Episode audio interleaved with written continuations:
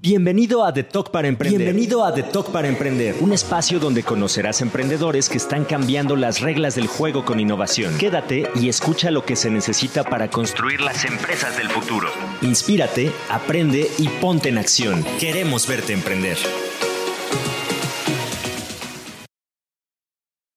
Hola, hola, ¿cómo están? Bienvenidos a The Talk para Emprender, un podcast de WordUp. Yo soy Ariana Jiménez, coordinadora editorial. Para quienes nos escuchan o nos ven por primera vez, les comparto que WordTep es una aceleradora nuclear de empresas con su propio fondo de capital que impulsamos a emprendedores a través del acompañamiento en cada área de su negocio. Hemos llegado al episodio número 50 en The Talk para Emprender y estamos muy muy felices porque es gracias a su preferencia que seguimos con este espacio y por eso hoy nos engalanamos con un invitado de súper lujo. Está con nosotros Fernando Platas, atleta de alto rendimiento y emprendedor. Es uno de los mejores clavadistas mexicanos y ha obtenido importantes logros. El más recordado, sin duda, es la obtención de su medalla de plata en el trampolín de 3 metros en los Juegos de Sydney 2000. Es multimedallista en Juegos Centroamericanos, del Caribe, así como en el Mundial de Clavados, y además de ser reconocido con el Premio Nacional del Deporte en 1995. Después de su retiro como clavadista en Atenas 2004, comenzó una nueva faceta como emprendedor y junto a su hermana creó la agencia Platas Sports, dedicada a la promoción, representación de artistas, medallistas olímpicos, paralímpicos, profesionales, eventos deportivos y muchas otras cosas más que ahorita nos va a contar.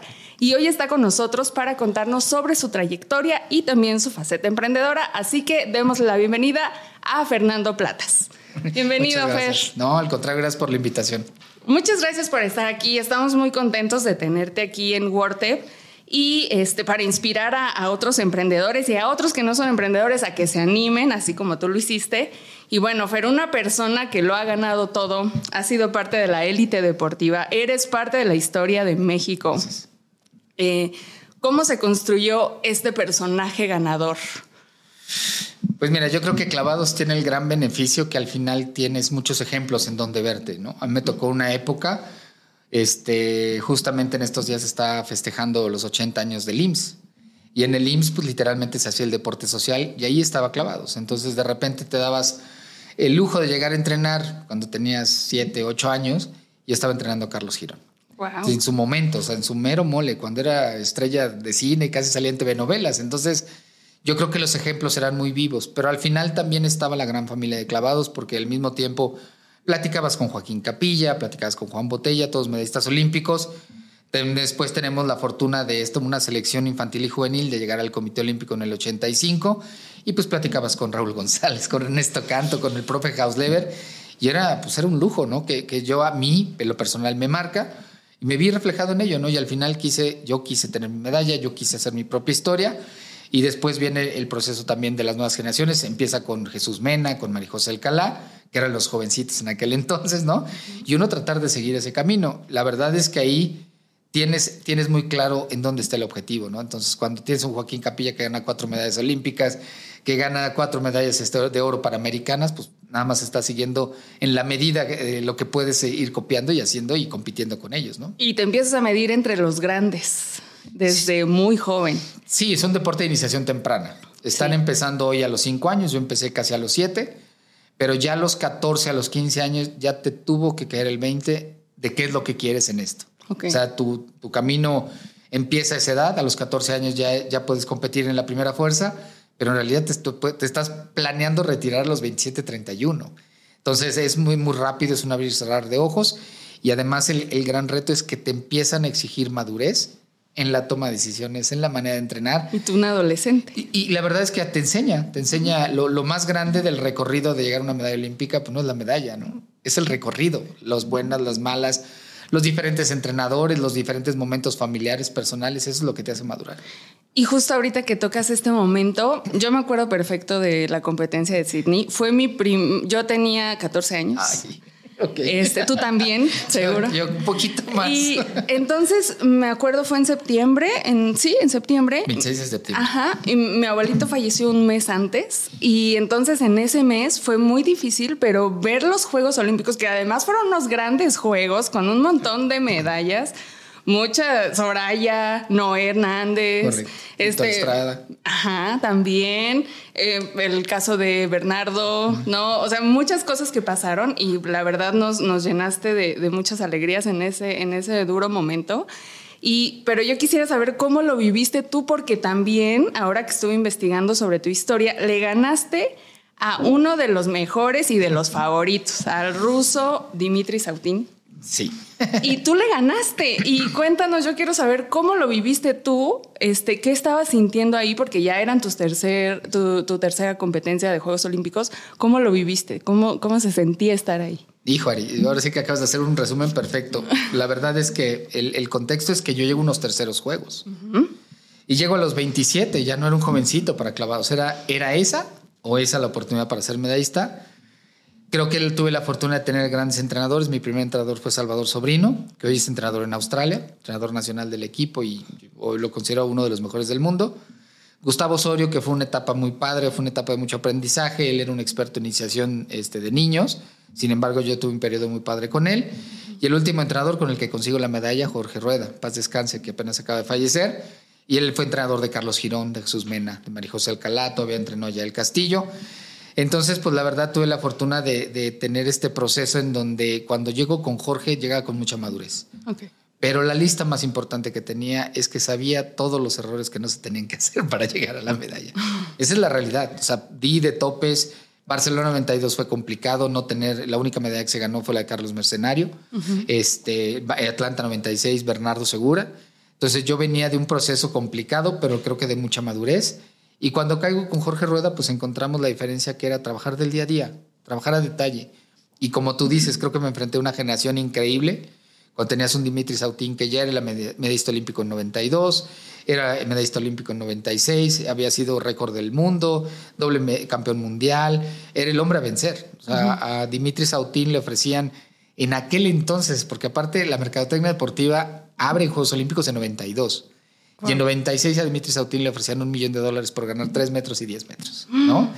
Este, el, otro, el otro competidor era Shawnee, China. Este, mucha gente a lo mejor lo recuerda, en 1988 Seúl es el niño de 14 años que, 14 años que casi le gana a Greg Luganes. Sí. Pero para 92 es medallista olímpico, para 96 es campeón olímpico de trampolín 3 metros y esos eran los hombres que hay que vencer, ¿no? El, el deporte tiene una magia increíble, compites con tus amigos. Sí, porque llevan años viéndose en todos los juegos. En, al año viajas seis meses con ellos, convives uh -huh. todo y cuando empiezas a tener 17 años convives buenas, malas, en fin, yo, yo creo que al final esa es, esa es la gran educación que tiene el deporte, ¿no? El respeto por los seres humanos con los que convives con diferencias, con igualdades, y eso, eso te hace muy, muy padre. Y la verdad es que sí, nosotros nos planteamos ganar el mejor del mundo en los Juegos Olímpicos. Cuando llega el momento de la competencia, el 26 de septiembre, este, a las 4 de la mañana en México, uh -huh. pues la verdad es que nosotros no inventamos el hilo negro. Lo único que hicimos fue trabajarlo y lo que trabajamos lo hicimos en la competencia. Pero eso sí, yo creo que el, el, atleta de alto rendimiento o cuando tú tienes un objetivo en tu vida, quieres la responsabilidad. La pides a gritos y la pides con todo el contexto. O sea, yo me imaginaba la alberca con los 15 mil espectadores, con el, clavado de ocho y medio que tenías que sacar para ganar, este, con las piernas que te temblaban, que se te salía el corazón. Pero la diferencia es que era el lugar ideal. Sí. Era como lo había soñado y lo había trabajado. Entonces, cuando llegó el momento, la verdad es que hice lo que tenía que hacer ya sabía qué no hacer, ¿no? Sí, los panzazos, lo, lo, más importante. Y después es muy raro. Hace cuenta que yo en lo personal lo que te puedo decir es que yo me quedé en pausa. Okay. Quería gritar, brincar, pensé que iba a llorar sí. y me quedé en pausa y empecé a disfrutar a través de mis amigos. Ver a Carlos Girón, en paz descanse, ver a Jesús Mena, Ernesto Cantos, en paz descanse, a Raúl González, este, eh, Carlos Mercenario, perdón, llorar y abrazarme y decirme felicidades para mí fue muy, muy, muy significativo ver a mis compañeros de trabajo, a mi profe Jorge Rueda, que era un tipo rudo, un tipo recio, y verlo que rompa en llanto, que te abrace, con eso pagas, ¿no? Escuchar a tus papás a lo lejos, porque aparte, Sydney, la cobertura mediática fue increíble, hoy lo vemos muy normal, pero en aquel entonces era una cobertura única. Escuchar a tus papás que no podían ni hablar, ¿no? Este, pues bueno, te, te, te parte el alma, tus compañeros de trabajo, María José Alcalá, este Francisco Pérez, en fin, Hasha Luna, todos ellos emocionados, pues para ti es muy significativo, ¿no? estar en un país a miles de kilómetros y de repente yo no veo bien de, lejos, tengo lentes y, entre, y veías banderas mexicanas, ¿no? Y hasta hace algunos años me topé con un amigo José Cáceres que literalmente viajó y tuvo la fortuna de poder encontrar un boleto para entrar a esa competencia, ¿no? Junto con su hermano David. Entonces esas cosas marcan, marcan la vida y, y son un recuerdo que pues lo vuelves a vivir. Oye, y cuando viste que el salto de Dimitri no fue tan bueno, ¿ya te la creíste y dijiste que la medalla es mía? Sí y no. Cuando yo salgo de mi último clavado voy con Jorge, Jorge me dice, ya eres medallista. Dice, no hay manera que, te bajes de las medallas. Y yo le digo, pero vas a Utín. Sí. Entonces me dice, está nerviosísimo. Le dije, ya, no digas nada. Entonces yo me quedo al lado de Jorge, vemos que sale, cae corto y volteamos a ver la pantalla. Yo no veo de lejos. Entonces yo le digo, ¿qué dice? ¿Qué dice? Me dice, se quedó atrás. Y en ese momento le digo, espérate, falta el chino. y me dice, no, no, no, me dice, tú tranquilo. Le dije, no, no, no, yo ya me voy. Me dice, no, quédate, vela, es tu competencia. Y me quedé a un lado de él, salió Johnny, Kai, y fíjate que ahí sí volteo y vi perfecto. Y literalmente Johnny hace 708.72 y yo hago 708.42 y quedo en segundo lugar. Ay, Fernando, de verdad eso, no, ahorita lo volviste a contar y me emocioné como si hubiera estado ahí. Y yo creo que ver la bandera de México cuando te dan la medalla es, es indescriptible. Pues yo te voy a decir algo, yo llegué al, podio, yo esperaba, yo no quería ver la medalla, o sea, me la ponen en el cuello, me la pone este licenciado Hostos en paz descanse, fue presidente de la Federación Internacional Mexicano, un gran tipo, una persona que yo aprecié mucho, y, este, y la volteé a ver, la volteé a ver, yo decía, sí será cierto, no me vayan a hacer la broma, ¿no? Y de, de, repente ves a lo lejos la bandera y te tiembla el cuerpo. Te tiembla el cuerpo, no sabes qué hacer. Esa es la verdad. No estás, estás preparado para la competencia, pero no estás preparado para lo que viene después. Y creo que eso nos pasa mucho a todos, ¿no? Estás enfocado en algo, pero no sabes, o sea, y, y, también es normal, o sea, no vas a estar imaginándote mientras entrenabas, ¿cómo va a ser ver la bandera de mi país? Por supuesto que no, pero creo que como tú dijiste, la medalla es por el trabajo que lleva. Y ser un atleta de alto rendimiento pues implica muchísimo trabajo, muchísimos entrenamientos, horas de práctica. ¿Qué cualidades crees que son las que más desarrollaste durante todo ese camino de entrenamiento durísimo? Yo creo que desarrollas pues, obviamente valores importantes que son la misma disciplina, la misma pasión pero hay, hay factores muy, muy importantes. O sea, eres muy abierto y muy dinámico a la autocrítica. Tú tienes un entrenador que 24 horas al día te está criticando. Pero no es una crítica destructiva, sino tú ya lo estás viendo que es la única manera de mejorar. Aprendes que la primera competencia que tienes que tener son de tus compañeros. Tus compañeros tienen que ser tan buenos como para ganarte. Si no, algo está fallando en el equipo. Y eso te, a ti te lleva a competir todos los días, tener la hambre de, competir. Y también tener la parte de equilibrio. El deporte de los clavados, no sé si muchos, pero el deporte de los clavados te habla de equilibrio. Tú no puedes llegar muy emocionado a la competencia, tú no puedes llegar apático. Tienes que llegar justo en el lugar donde sabes competir, como sabes competir, en tu personalidad. Y al final eso implica que llevaste un proceso de conocerte a grado de que sabes si traes un pelo parado, el dedo chueco, el, traje de baño chueco, porque estás preparado para ello y lo vas haciendo todos los días. Entonces yo creo que esas cualidades al final son cualidades muy importantes para trasladarlas a cualquier proyecto, ¿no? Para tu proyecto de vida, para un proyecto de empresa, en fin, para un proyecto profesional. Y, y eso sin lugar a duda, pues no lo valoras hasta que el día de mañana das el paso fuera de la alberca y lo tienes que usar, ¿no? Y tú diste el paso fuera de la alberca en Atenas 2004. Y dices, ya pues es momento de retirarme. Llegaste a Atenas 2004, que pues eso, cuatro Juegos Olímpicos, creo que muy pocos atletas lo, lo logran. ¿Cómo te preparaste para ese momento? ¿Y cuándo descubres que es momento de dar vuelta a esa página? Tu entorno es el que te va a sustentar. Para mí, mi familia siempre ha sido la base. Mi deporte me enseñó que cuando tú vas avanzando en, pues, en el grado de dificultad en, en lo que haces, siempre es bueno regresar a la base. Y siempre yo regresaba con familia para platicar. Pero la, la experiencia de un entrenador de Jorge Rueda en diciembre del 2000, nos juntamos para planear lo que iba a ser el, el, proceso hacia Atenas 2004, platicar cómo me veía, cómo me sentía. Y al final de la plática él me pregunta, me dice, ¿cuánto retiras? Así como es, te lo estoy preguntando yo, pues espérame, no estoy firmando autógrafos, algo en otro rollo, ¿no? Estás en tu mero mole. Y este, le dije, ¿por qué me lo preguntas? Me dice, porque ya tuve atletas y creo que es muy bueno que tú lo tengas consciente. ¿Qué te recomiendo? Que hagamos un plan y en ese plan evaluemos dónde estás parado, si puedes o no puedes llegar. dice, porque la gente se va a acordar de ti de tu última competencia. ¿eh? Y eso para mí fue fundamental para decir, tengo que hacer el trago, me tengo que retirar. Y luego les preguntaba si, ¿cómo sabes? Día 1 del año 2001. Llegué a entrenar, terminé de entrenar, me ponen lleno en los hombros, me ponen lleno en la espalda, ¿no? Ya de las facturas que tienes. Y todos los jovencitos terminaron, se fueron a jugar fútbol, regresaron y yo seguía en el hielo. El tiempo no pasa en balde, ¿no? Entonces, cuántos años tenías ya? 27, ya había para 28. Entonces dije, tengo que hacer un plan. Al mismo tiempo viene mi, mi carrera. Entonces estaba en el proceso de ya de graduarme. Dejé varios años de estudiar. Entonces ya para el, para el 2002 me pude graduar. Y, pero justamente también en diciembre del 2000, un muy buen amigo me dice, ¿qué estás haciendo? Y le digo, pues este, me comercializo yo. Yo estoy tratando de hacer mi marca. Yo estoy tratando que yo sea mi empresa, y ser mi propio proyecto. Y me dice, ¿por qué no pones la empresa? Y yo dije, mm". me dice, a ver, mi hermana se dedicaba a esa parte a través de instancias de gobierno y este, platicándolo le dije, pues lo que haces para los demás, hagámoslo nosotros, hagamos la empresa y tuvimos la fortuna de poderla construir. Entonces fue como ir viendo tu proyecto alterno cuando ibas a colgar el traje de baño y ya para Atenas 2004 la verdad es que la empresa ya llevaba dos años, casi tres años. Entonces, este, pues fue muy fácil agarrar y decir, aquí está el traje de baño tengo que ponerme a trabajar, ¿no? y antes de pasar a la empresa, quisiera entender un poquito el contexto y que la gente que nos ve de otros países también lo entiendan. En múltiples ocasiones, y ahorita ya nos lo dijiste, los clavados nos han regalado momentos increíbles. Y como ya mencionaste, figuras como Joaquín Capilla, tú, por supuesto, y después Paola Espinosa, Romer Pacheco, que siguen generando, ¿no? Eh, muchos más y ahorita nuevas generaciones. Pero cuéntanos, por favor, cuál es el panorama que observas en el deporte mexicano en general, particularmente en, tu deporte, y también estos aspectos de que mucho se habla de infraestructura, de apoyos, de políticas. Este, ahorita antes de entrar al aire platicábamos también de lo complicado que es. ¿Cómo, cómo se vive en México? Eh, ¿Cuáles son las necesidades que existen y qué panorama tenemos hacia el futuro? Pues mira, panorama siempre vamos a tener eh, la bendición de estar en un país donde hay talento.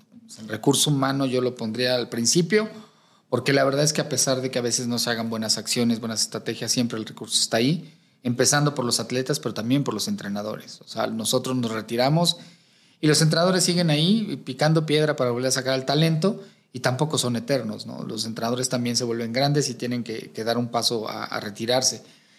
La infraestructura ha mejorado mucho, se ha hecho mucho, mucho esfuerzo para tener infraestructura importante. Clavados no puede vivir dentro de la iniciativa privada como infraestructura deportiva, tiene que vivir en gobierno porque es costosa y difícilmente se puede hacer una parte de hacerla autosustentable por, por muchos temas técnicos.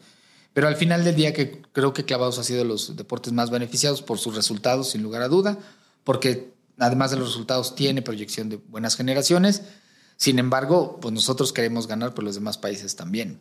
Y todos van mejorando en su sistema de entrenamiento, en la manera de administrar, de, programar, sobre todo qué se va a hacer para llegar a las medallas olímpicas.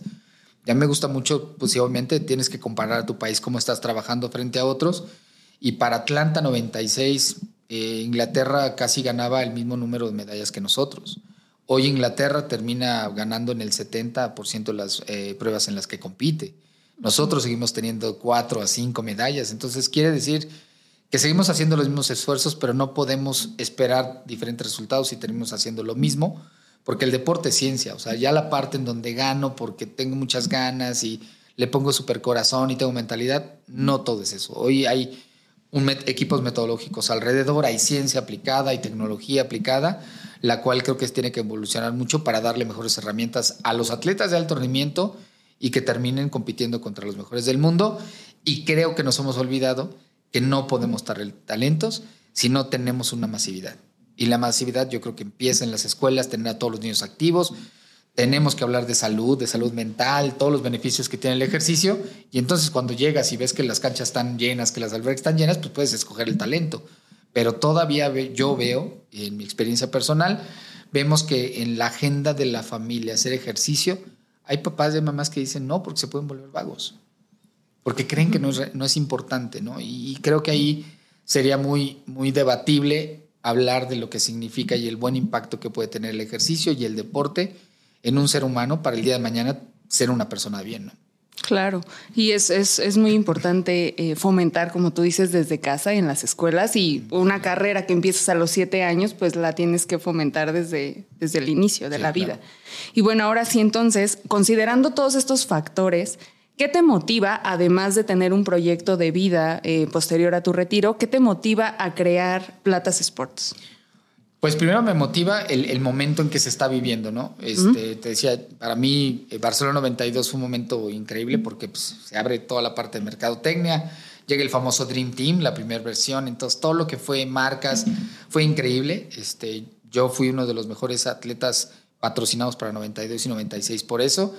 Y entonces me di cuenta que me apasionaba, ¿no? Me, apasionaba ver al atleta con, con esta parte de, de ayudas, con esta parte de desarrollar su imagen porque no nada más es que te paguen, sino que crezcas alrededor de una marca para que tú puedas ser una misma marca, ¿no? Ir protegiendo tu, pues ahora sí que tu inventario mayor, que es, eres tú mismo.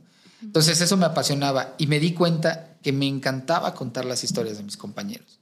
O sea, me encantaba hablar de los miles de kilómetros que caminó Ernesto Canto, que terminó dándole vuelta y media al mundo para llegar a su medalla olímpica. Que me encantaba hablar de mi compañero Víctor Estrada, que te puedo decir de Soraya Jiménez, ¿no? Hay un parteaguas en la historia del deporte nacional cuando Soraya se sube a la medalla de oro, ¿no? No solamente a esa delegación, sino al deporte nacional. Entonces me di cuenta que esa era la parte que me emocionaba, me sigue emocionando. Creo que me emociono más que mi propia competencia cuando hablo de Laura Sánchez, de Germán Sánchez, de Iván García, de Paola, del mismo Rommel, porque son historias de éxito de seres humanos. Ese es, es lo que yo siempre digo, no es, no es solamente que fueron y ganaron, se subieron una medalla, no, es todo lo que hay atrás todo el esfuerzo, los momentos buenos, los momentos malos y que están peleando con los mejores del mundo, ¿no? Y qué te puedo decir de nuestros amigos los, los atletas paralímpicos, ¿no? Que, que son no solamente grandes atletas, sino son ejemplo de vida. Entonces, yo estoy acostumbrado a evaluar mis proyectos si me emocionan igual que subirme un trampolín. Si me vibra el corazón, si se me doblan las piernitas, que estoy en el lugar indicado, ¿no? Este, he hecho proyectos con, con fundaciones, con el tema de, de, educación física y me emociona. O sea, digo, sí, sí creo que cuando le enseñamos a un niño que tome un balón, que tome unos guantes, que tome una cuerda, que decida correr, estamos enseñando a tomar mejores decisiones, ¿no? Y hay que decirlo, frente a una sociedad que estamos teniendo problemas difíciles en cuanto a salud, salud mental y bueno, todos los temas de, de adicciones, es, es todo un tema. Entonces, sí, ahí, ahí encontré mi versión, ahí encontré mi otra cancha en donde podía competir y podía tener buenos resultados. Ok, eso es una, una, gran lección. Cuando no sepas en qué emprender, ¿qué es eso que te motiva? ¿Qué es eso que te apasiona tanto para hacerlo todo el resto de tu vida, no? Y ahora sí, platícanos cómo funciona el modelo de negocio. Sobre todo, una de las mayores necesidades de los deportistas, pues es, es dinero. Eh, ¿cómo, ¿Cómo se hace rentable esta empresa? Bueno, mira, primero hay que ir encontrando los talentos. Este, todavía no estamos en un momento en donde los patrocinios llegan hasta la base, hasta donde se están realizando los talentos. Sin embargo, sí contamos con historias, ¿no? Hoy estamos en, un patrocinio con, gente de, de, patinaje sobre hielo, ¿no? Y todavía no tenemos un lugar importante, pero tuvimos una figura como Donovan que abre estas puertas. Entonces, creo que ir evolucionando y tratar de poner en las marcas las historias humanas. E, ese yo creo que es el gran tema. No puedo llegar nada más siete y pues es campeón. ¿Qué me dices? El campeón, ¿no? Sí. Mira, es todo esto, ¿no? Este, obviamente, siempre es más fácil vender a un atleta de la calidad como Aremi, ¿no? Que ya es medallista olímpica. Pero al final me parece que es acercar las marcas, entender qué quieren las marcas y empezar a desarrollar un, un proyecto juntos. Yo no creo que se trate de llegar y decir, oye, el atleta necesita un millón de pesos. No, es cómo crecemos juntos. Porque vale la pena que la marca firme muchos años, firme el ciclo, firme varios años con el atleta y se desarrolle y crezca con el atleta. Nosotros la primera vez que firmamos con una marca de ropa, no firmamos por nada. Y fuimos creciendo juntos. Y la marca me decía, vamos a crecer juntos y el día de mañana yo te voy a ayudar a, que tú firmes tu primer mejor contrato, ¿no? Sí. Pero de repente veías tu imagen en el retail, veías en, el stand, veías, lo veías en libros que tenían ellos convenios y la gente te conocía. Entonces creo que hay cosas que tienes que ir desarrollando junto con la empresa y junto con el atleta, porque el atleta pues tiene que ver lo que, lo que tiene que hacer, que es ganar, ¿no? Que tener resultados. Y obviamente pues el carisma de algunos, la manera de ser de algunos se vende mucho mejor. Y ahí está la rentabilidad, literalmente son proyectos a largo plazo y, que nosotros vamos acompañándolos a ellos siempre tratando de respetar lo más importante que es su entrenamiento, sus competencias. Creo que nosotros lo entendemos muy bien porque eso es algo que hacía muy bien mi hermana, ¿no? Mi hermana literalmente me cuidaba y me decía, oye, es que quieren sesión de fotos. No, no, a ver, las sesiones de fotos son el día de descanso, ya sabes. Sí. Todos esos pequeños detalles creo que al final fueron la gran diferencia y pues ya muchos años después sigue siendo la, la parte importante. Okay. Y aparte ya tienen otras líneas de negocio, ya no solo es la representación o los patrocinios. Sí, claro, te vas ampliando conforme también tú vas adquiriendo la, la, experiencia. Yo estuve en la administración pública y obviamente los temas de consultoría son importantes. ¿Para qué quieres una carrera? ¿Para qué quieres un evento? ¿Cómo solucionas los problemas de logística dentro de, pues, de una ciudad, dentro de, de la gestión este, deportiva? Y también cómo vas haciendo alianzas, ¿no? De repente los eventos se pueden trabar porque no tienes una alianza o al contrario, pueden crecer mucho más por desarrollar alianzas.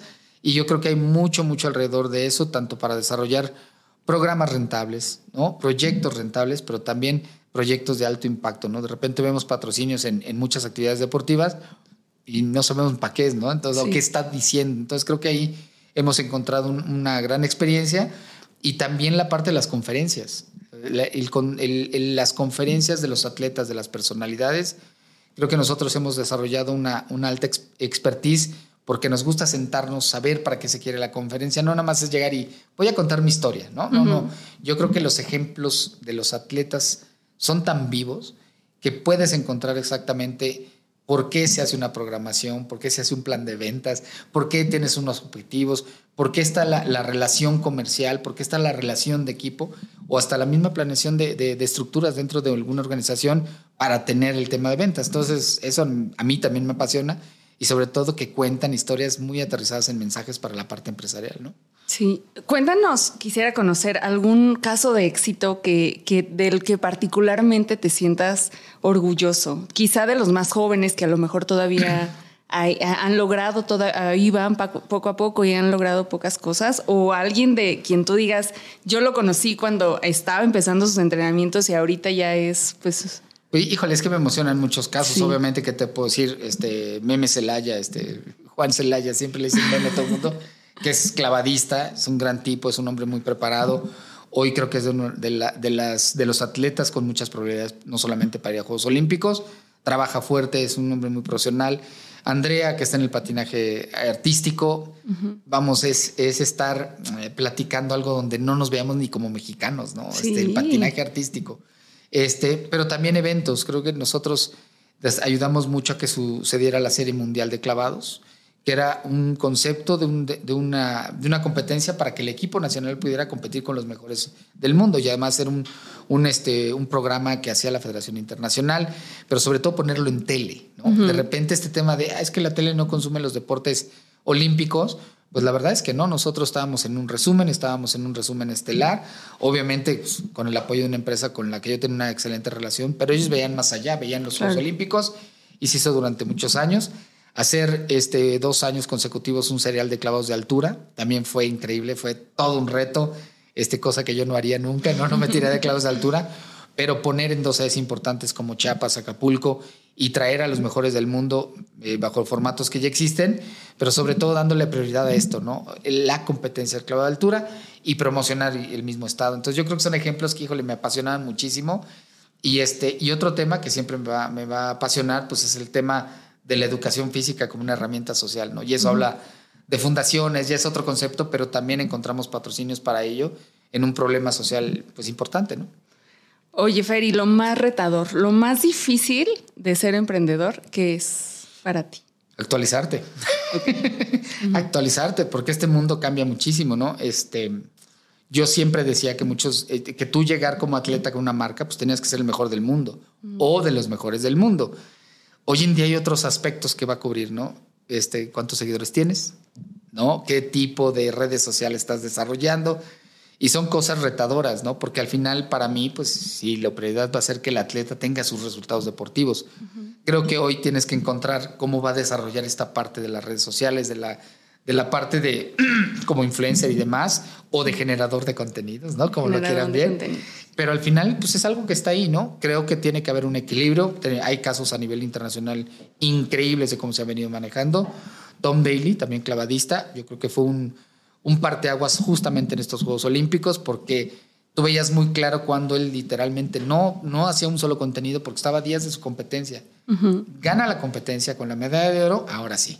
Sale y empezó a tejer y ya le ponía el estuche. Pero está muy bien planeado. Hay un equipo alrededor que le está permitiendo desarrollar y eso es a lo que tendríamos que llegar. Profesionales. Y a veces ser profesional no significa que te paguen, o te paguen poco, paguen mucho, sino cómo estás trabajando a tu equipo alrededor, tu tema de relaciones públicas, tu tema de mercadotecnia y obviamente tú cómo estás frente pues, a la parte de los medios. ¿no? Claro, y es que el marketing es súper importante también porque si no te conocen, las marcas tampoco te voltean a ver.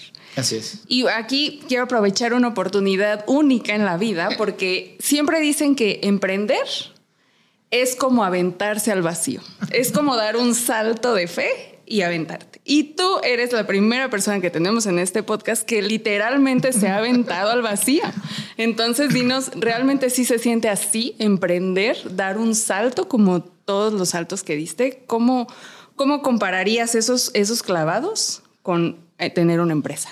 Quien nos esté escuchando no va a dejar mentir si es que algún día se han parado en la orilla de una plataforma. Quien no, inténtelo, ¿no?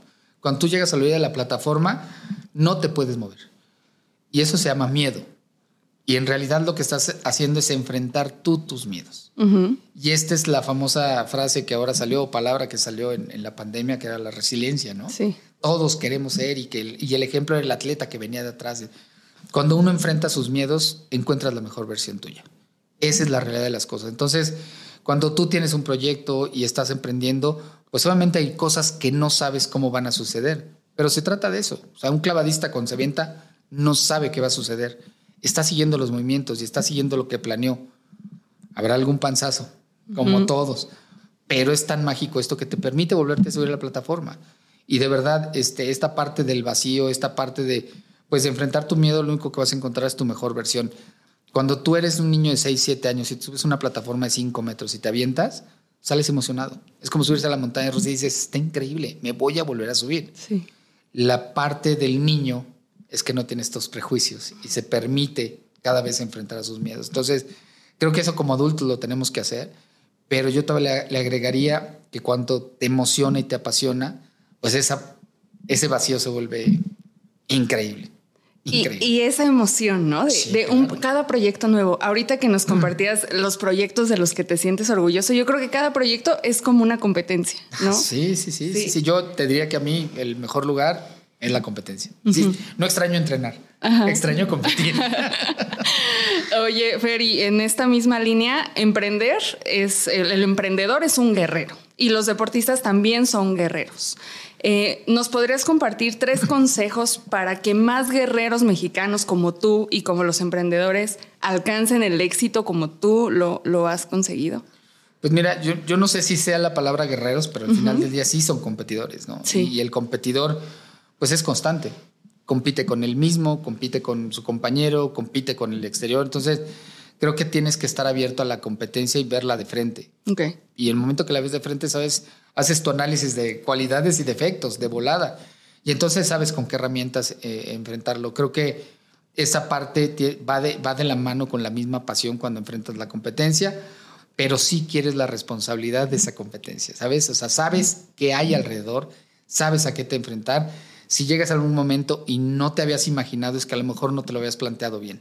Y vale la pena regresar, siempre te va a permitir dar un paso atrás y volver a innovar, volver a hacer regenería de lo que tengas que hacer. Sí. Pero creo que la actitud y creerte que, que sí quieres competir es el paso uno. No hay manera de entrarle un proyecto nuevo si no tienes ganas de competir. O sea, te, va a comer la competencia, te, te vas a sentir mal tú. Y si tú no puedes hacer eso y aceptarlo, pues simplemente no, no estás preparado para ello. Okay, eso también es un, gran consejo porque aplica perfecto para los negocios. Claro. Y otro, otra cualidad que debe tener un negocio es la disciplina. ¿Y eh, qué nos puedes recomendar para construir hábitos, que es súper complicado? Y yo creo que un deportista tiene los hábitos muy marcados. ¿Cómo una persona que no es deportista puede empezar a dar estos pasos? Hacer una agenda.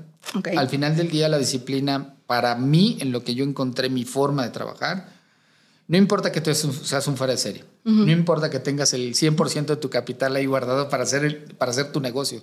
Si tú no estás trabajándolo todos los días, se va. Tú ves el, todo el mundo dice, ay, sí me quisiera tener un restaurante para jubilarme. A ver, el restaurante empieza en la madrugada y tienes que saber desde que se compra, cómo se compra, cómo se prepara Y esa agenda es la que tiene que ser tu disciplina. A mí me tocó ver atletas eran fuera de series, que tenían unas cualidades que decías, yo quiero la mitad. A, mí sí me dan la mitad de gano, ¿no? este, pero la verdad es que en el día a día termina siendo la gran diferencia. Entrenar, regresar como el novato del año y volver a empezar con el clavado número uno, termina siendo la gran diferencia. Nada se inventa en la competencia. Todo se entrena, ¿no? Compites este, como si entrenaras. Esa es la realidad de las cosas. Entonces yo creo que de repente esta disciplina empieza por lo personal, ¿no? Empieza por levantarte, este, empieza por cuidarte, empieza por descansar. Ahora con la pandemia había gente que, que no se levantaba a bañarse, a arreglarse, porque decían es que para qué. Esa es tu disciplina. Te levantabas, te bañabas, te arreglabas y decías, tengo 20 Zooms. Y algunos se arreglaban de la mitad para arriba, ¿no?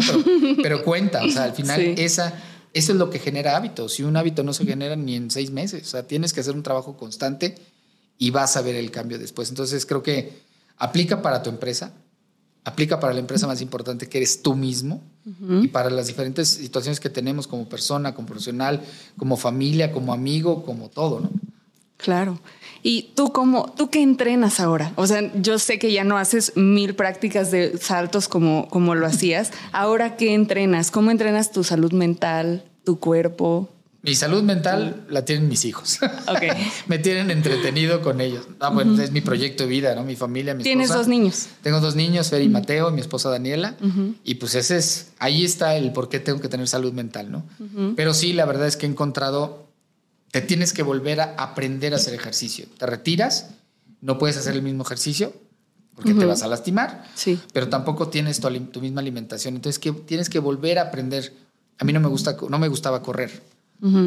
Y un gran amigo, este Dionisio Cerón, le dije, oye, es que no puedo. O sea, no puedo correr cinco kilómetros. Me dijo, a ver, hay que aprender de cero. Empieza a caminar. Okay. Y empecé a caminar y ahora puedo trotar, puedo caminar, puedo correr. Disfrutas el ejercicio, pero ahora lo haces por salud, no por competir. Ahora es al revés. Ahora encuentro la competencia en mis proyectos profesionales y en mi espacio personal es el primer tema, es la salud física y la salud mental. Y obviamente teniendo un hijo de 10 y el de 8, a ver, hay que estar bien porque te quieren jugar básquet, quieres que sea portero en fútbol, ahorita con el mundial todos los días a jugar y la verdad es que disfrutas mucho, entonces creo que vas buscando que esos objetivos personales también te ayuden y te ayuden en lo profesional, ¿no? Ok. Muy bien, Feri. Ya se nos acabó el tiempo de este podcast y yo quisiera preguntarte dos cosas. ¿Qué le cambiarías al deporte para hacerlo, al deporte mexicano para hacerlo un mejor lugar? ¿Y qué le cambiarías al mundo para hacerlo un mejor lugar? Uy, este, al deporte mexicano creo que le falta orden. Que todos sepamos que tiene que haber un orden para que todos podamos tener un gran resultado. Tenemos talentos, tenemos gente y creo que tenemos mucha gente interesada en ayudar. Pero mientras no existe el orden, no exista la transparencia, la, disciplina como debe de ser, va a ser muy difícil que la gente vea todo lo que significa el ejercicio, el deporte como una herramienta personal. Y al mundo. pensando en tus hijos, o sea, pensando en que tus hijos pues están muy chicos y ellos todavía tienen muchísimos años por delante, ¿qué te gustaría que vieran mejor? ¿Qué me gustaría que vieran mejor? Híjole, yo creo que yo traigo un tema muy, muy así cometido que es el respeto. El primer tema es respeto, valores. Este, ahora con muchos temas que estamos viviendo entre inclusión, ya sabes, equidad y demás, yo siempre digo, e, es que el principio es sentarnos a, sabiendas de que no somos iguales. Y me voy a sentar con respeto. No te voy a, a, convencer de que yo tengo la razón porque nadie la tiene, pero sí escucharte y entenderte. Eso lo ves en Juegos Olímpicos. Cuando tú te sientas con un ruso, con un chino, pues escucha sus costumbres y a lo mejor el chino se va a echar un eruto frente a ti. Pues no, es costumbre y tienes que respetar, ¿no? Entonces, yo creo que hoy este mundo necesita respeto, valores, respeto por el, de al lado, respeto por el medio ambiente, respeto por todos los que estemos al, al, lado. Yo de repente esta parte de es que somos y no, no, a ver, dime cómo te llamas, te llamo por tu nombre, Ari, tanto gusto, yo soy Fernando y para adelante. Y creo que eso al final puede ayudar en muchos problemas que, que sí se ven complicados para nuestras próximas generaciones. Sí, muy complicados, pero sí, el respeto, la tolerancia, la empatía, creo que pueden ayudar mucho a que los problemas se reduzcan un poco, ¿no? Bueno, Fer, pues cuéntanos dónde podemos encontrarte, qué planes traes ahorita con Platas Sports y dónde la gente puede seguirte. Nos pueden seguir ahí, estamos en redes sociales a través de Platas Sports. Este, en lo personal estoy en arroba Fernando Platas en Twitter, muy complicado. Y en Instagram Platasfer. Y este, ahorita tenemos varios proyectos. La verdad es que está empezando el ciclo olímpico. Estamos este, viendo varios atletas que puedan estar con el tema de los patrocinios. Estamos también asesorando mucho para que podamos ver eh, eh, proyectos de responsabilidad, sobre todo con el tema de los niños, la activación física, el ejercicio. Por ahí unos amigos están organizando los Gay Games en, en Jalisco para noviembre de este año, que es un super evento, es un tema de, real de, de, igualdad y de equidad. Es un gran evento para proyectar también a México a nivel internacional. Y pues bueno, ya irán avanzando otros proyectitos que, ojalá les podamos compartir. Claro que sí, nosotros encantados de tenerte hoy y todas las veces que tú quieras, esta es tu casa y todos los emprendedores estoy segura que también van a estar muy contentos de haberte escuchado. Muchísimas gracias por estar aquí, Fer. No, hombre, muchas gracias Ari, gracias por la oportunidad de compartir y pues estamos a la orden. Muchas gracias y gracias a todos por escuchar de Talk para Emprender. Suscríbanse y activen la campanita para recibir la notificación de estreno de nuestros próximos episodios y sean parte de nuestra comunidad. Síganos en redes sociales, en todas nos encuentran como arroba y ahí van a encontrar todo como nuestros eventos, nuestros podcasts y muchísimo contenido para emprendedores. También escríbanos ahí en los comentarios qué les pareció este episodio, qué quisieran saber de Fernando Platas y todo lo que quieran saber sobre Wortep, la aceleradora nuclear de empresas con su propio fondo de capital emprendedor. Y recuerden que si tienen un proyecto que deseen impulsar o acelerar, en Wortep podemos ayudaros. Yo soy Ariana Jiménez, nos escuchamos la próxima y recuerden que en WordTep aceleramos a las empresas del futuro. Muchas gracias por escucharnos. Esto fue The Talk para Emprender, un podcast de WordTep, aceleradora de empresas y fondo de capital emprendedor. Sigue nuestro contenido en wordtep.com y encuéntranos en redes sociales como arroba No te pierdas el siguiente episodio, suscríbete y compártelo.